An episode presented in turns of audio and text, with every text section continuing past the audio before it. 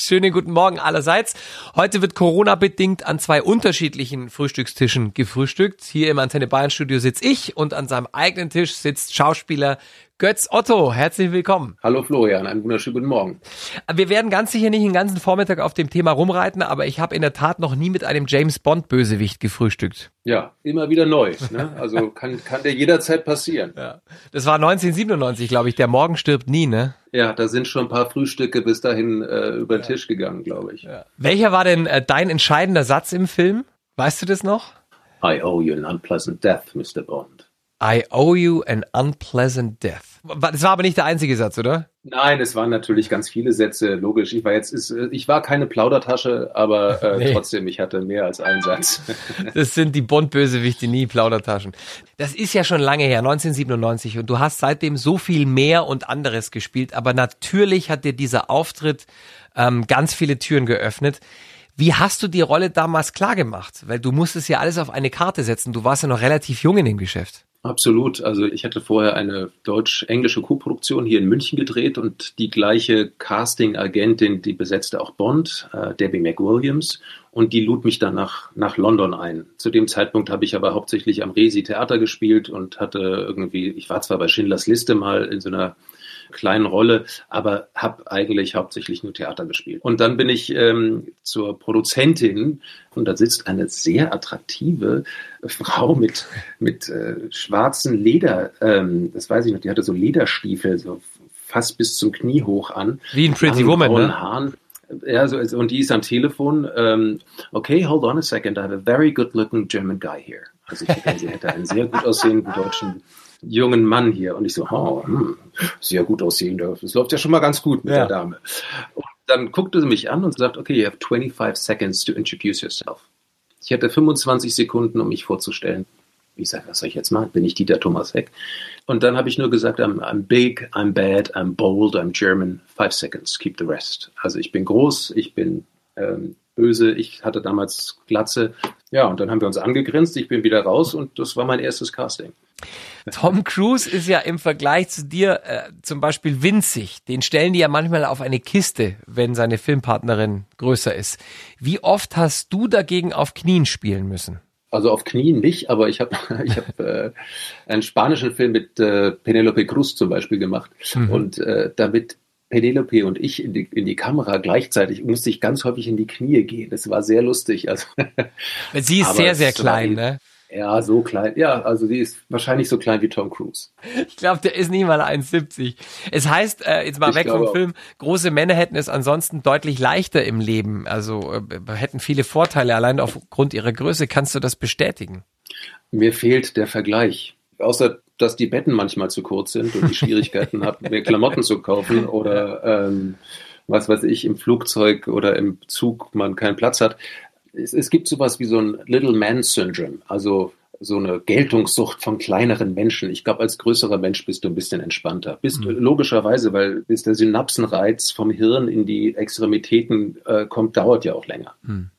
Bist du eigentlich jemals äh, privat angepöbelt worden oder bist du allein aufgrund deiner Größe schon so furchteinflößend, dass die anderen grundsätzlich lieber die Klappe halten?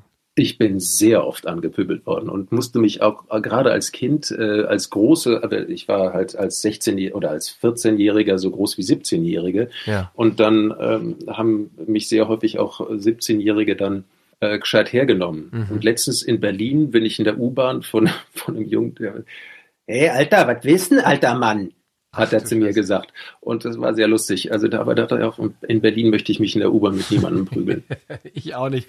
Wie ist es denn bei deinen Kindern? Ähm, verlassen die sich bei der Karriereplanung auch auf Glück und Zufall? Also meine beiden Ältesten, die sind 28 und äh, 23. Meine Älteste ist schon fertig. Ähm, mit ihr hat gerade ihren Master gemacht. Auch schwierig als Berufseinsteiger in der Corona-Zeit. Ja, sehr, sehr schwer. Horror. Meine, äh, Horror. Meine zweite ähm, hat gerade angefangen zu studieren, soziale Arbeit. Auch sehr absurd, in Corona-Zeiten Erstsemester zu sein. Und normalerweise hast du die Erstsemesterpartys und triffst alle Leute auf dem Campus und jetzt sitzt du vom Rechner und könntest genauso Gutes überall machen. Auch schwierig. Und ähm, meine anderen beiden, die wissen noch nicht so ganz genau, was sie beruflich machen wollen. Zum großen Glück hat keiner von denen bis jetzt gesagt, ich will gern Schauspieler werden. Warum zum großen Glück? Ich meine, bei dir ist es ja gut gelaufen. Ich sage immer, ich habe den großartigsten Job der Welt, wenn ich einen habe. Es ist nicht einfach, dass man, ja, eben, dass man denkt immer, wow, Schauspieler und dann auch noch einige bekannte Rollen, aber es ist nicht so, dass bei dir jeden Tag zehn Angebote auf dem Tisch liegen, ne? Nee, natürlich nicht. Und da bin ich, äh, also das geht uns sicherlich bis auf ein, noch, wahrscheinlich noch nicht mal eine Handvoll Leuten. Ähm, oder keine Ahnung, wenn du jetzt irgendwie auch eine feste Serienrolle hast, ist auch nochmal was anderes. Aber freie Schauspieler, das ist wirklich, man kann da nicht planen. Ich weiß nie, was, was nächste Woche, nächsten Monat, wie auch immer, wann mhm. passiert. Und von daher ist auch so eine Situation wie Corona zum Beispiel, wo sich alle Leute gefragt haben, oh, wie geht das jetzt weiter? Das ist genau meine, meine Standardfrage. Oh, wie geht's weiter? Das war jetzt nicht besonders, ob Corona ist oder nicht. Du bist äh, vierfacher Papa und jetzt seit 20 Jahren glücklich verheiratet. Wie habt ihr denn eure Porzellanhochzeit gefeiert oder kommt es noch? Es kommt erst noch im November. Aber Porzellan, es klingt so, als könnte es jederzeit kaputt gehen. Aber ich finde ehrlich gesagt, so eine äh, 20 Jahre äh, lange Ehe ist äh, bestimmt stabiler als die berühmte Siebenjährige. Ja, das stimmt. Und da, selbst dahin schaffen es viele nicht. Wie habt ihr das hingekriegt? Gerade in deinem Job, weil du bist ja auch viel unterwegs. Du kannst nicht immer bei der Familie sein. Das stimmt. Aber allein schon, dass mich das selber überrascht, dass es 20 Jahre her ist, äh, zeigt auch die Qualität, weil ich glaube, äh, und, und da ist mein Beruf wieder positiv weil ich glaube, Beziehungen brauchen auch Impulse, brauchen auch Neues, brauchen Abwechslung dadurch, dass ich nicht jeden Tag zu Hause bin, sondern auch von äh, teilweise merkwürdigen oder interessanten Produktionen zurück nach Hause komme oder auch dort besucht werde von meiner Frau, gibt's viel Abwechslung und das ist toll. Götz, du hast mal die Pokernacht von Stefan Raab gewonnen, 50.000 Euro und das ohne Großerfahrung. Mhm. Wie hast du das bitte hingekriegt? Also da saßen ja auch Leute am Tisch, die echt schon länger pokern ja, da, da gab es ja auch immer so einen äh, Online-Qualifikanten. Das waren dann Menschen, die das tatsächlich professionell oder semi-professionell gemacht haben. Aber ich hatte wirklich tatsächlich Glück und ähm, ich habe vorher, also ich habe nicht nur dieses Buch gelesen, ich hatte dann auch so ein, so ein Coaching und finde äh, bis heute tatsächlich Poker ein sehr interessantes Spiel. Gerade am Samstag wieder also letzten Samstag wieder verloren viel, aber nur privater Runde, ganz ja. äh, garantiert keine 50.000. Was macht man mit Geld, das man beim Glücksspiel gewinnt? Weil damals waren es ja 50.000 und das ist ja doch ziemliche ja, ja. Menge. 50.000 geteilt durch vier Kinder und eine Frau, wunderbar, du hast eigentlich schon 50, sind schon weg.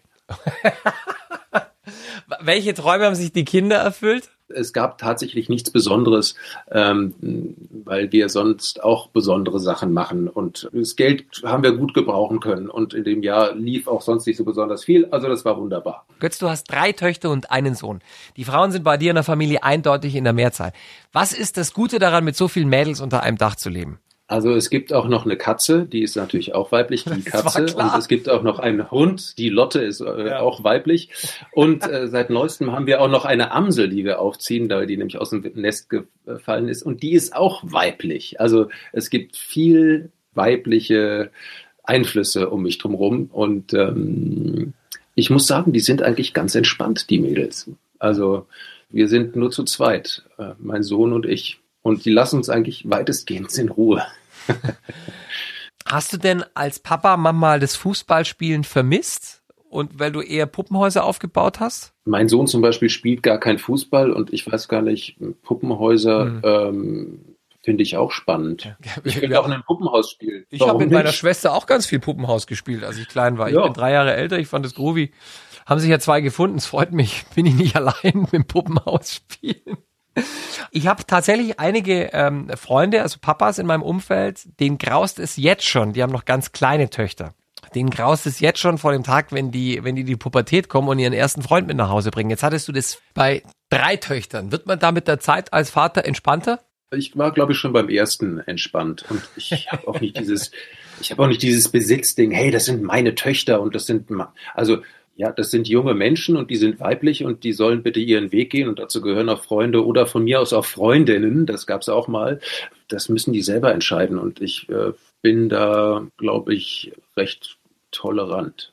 Du hast beim Traumschiff äh, mitgespielt vor einiger Zeit und hast danach beschlossen, nie wieder eine Kreuzfahrt zu machen. Gab es keine ausreichend großen Kabinen für zwei Meter Männer oder? Nein, es ist einfach so, dass Kreuzfahrten entsprechen nicht so meiner Art äh, Urlaub zu gestalten. Ich bin gerne selbstbestimmt. Ich äh, muss mich auch nicht von morgens bis abends mästen und äh, im gleichen Atemzug äh, die, die Welt verpesten.